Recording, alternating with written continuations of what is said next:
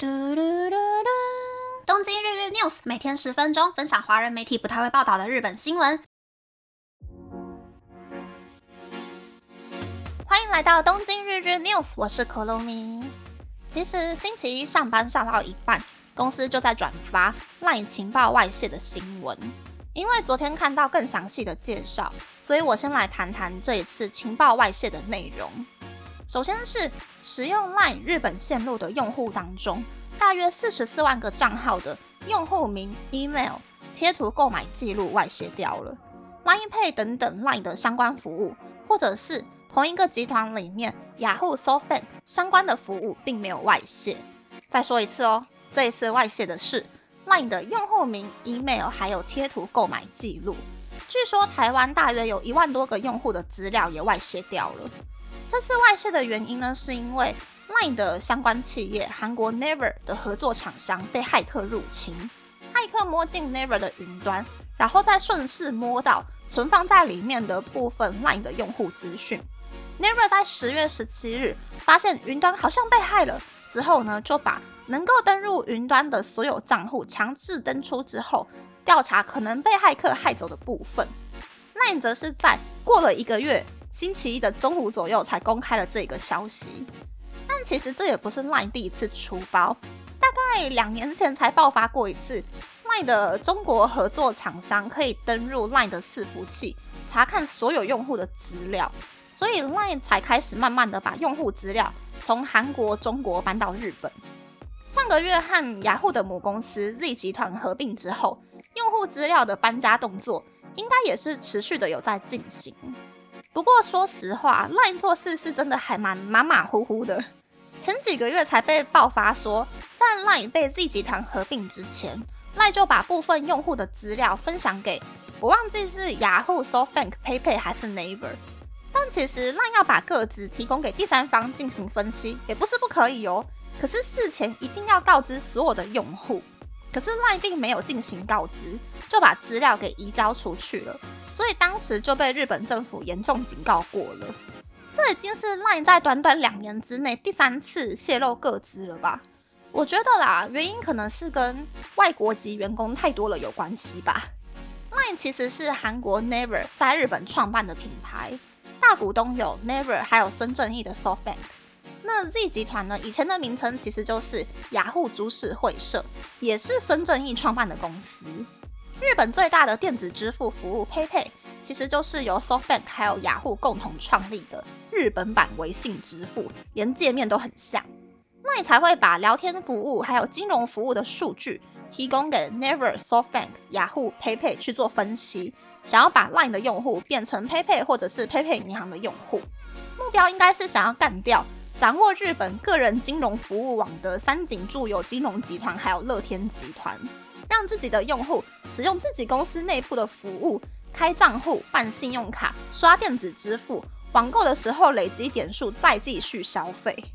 所以呢，外籍员工还有外籍合作厂商，很多的公司有时候啦，可能就会不小心忘记日本的法规。但是赖是日本人的生活当中非常不可或缺的服务嘛，而且这一次呢，还拖了一个多月才发布消息。日本政府是真的完全盯上这件事情，然后还公开要求那要提早交出事件报告书。我觉得改善的方法应该就只有加快把用户资料搬到日本的速度而已。但是说真的啦，搬到日本又能够怎样呢？要进行用户的数据分析的时候，还是有可能会用不正确的手法把资料交给同一个集团，但其实不是同一个公司的第三方啦。倒不如学 Uniqlo 和 GU，使用者条款就直接写说会把个人资讯分享给另外一间公司，用户也只要办一个账号，两个网站都可以写平，就不会再发生类似的事情了。那 Line 的部分呢，就先到这边。还有三个小小的，但是我还蛮想分享的新闻。第一个是呢，常常被我吐槽的日本数位大臣河野太郎，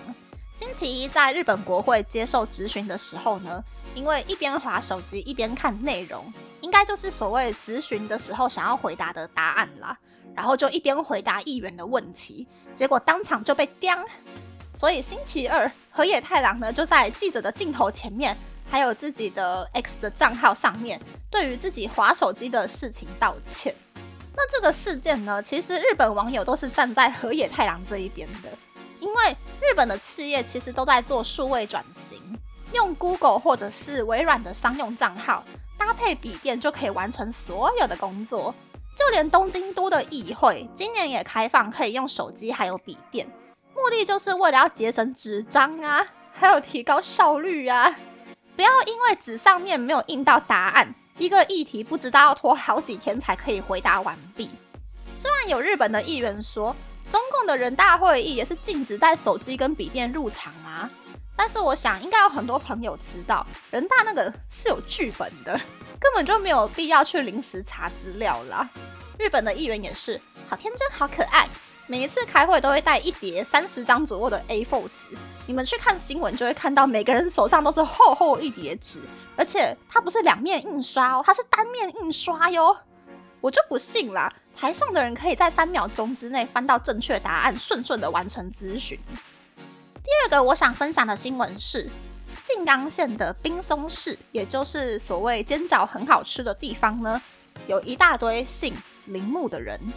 明治安田生命保险公司其实在二零一八年做过一次姓氏调查，里面就写说，静冈县每二十个人就有一个人叫做铃木。在滨松市，也就是铃木非常聚集的区域呢的某一个小学，全校七百零七个学生当中，就有一百一十个人叫做铃木。这是因为呢，大约有七十九万人口的滨松市，有百分之六点五，也就是大约。五万一千三百人叫做铃木，是全日本姓铃木的人最多的地方。所以在学校点名的时候，去医院探病的时候，就会有很多人因为找不到自己想要找的那一位铃木先生小姐而感到非常的困扰。我觉得还蛮好玩的。台湾虽然姓李啊，或是姓林的人一大堆，但是好像没有密集度那么高，对吧？第三个我想要分享的新闻呢，是昨天下午短暂出现在雅虎首页，但是一下下就消失，没有详细介绍的一个新闻。那个新闻的标题呢，就是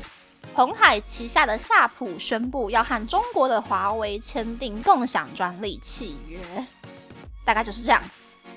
那么，那么这次的分享就到这边，不知道大家喜不喜欢这样的节目呢？欢迎大家留言和我分享你的想法。喜欢这个节目的朋友，可以在 Apple、Spotify、s o n KKBox、First Story、Mixer Box 等 Podcast 平台和 YouTube 订阅《东京日日 News》，多多按赞、评分，或是在 s o n 想要赞助这个节目，还可以在 Instagram 追踪《东京日日 News》JJ Tokyo 的账号哦。バイバイ。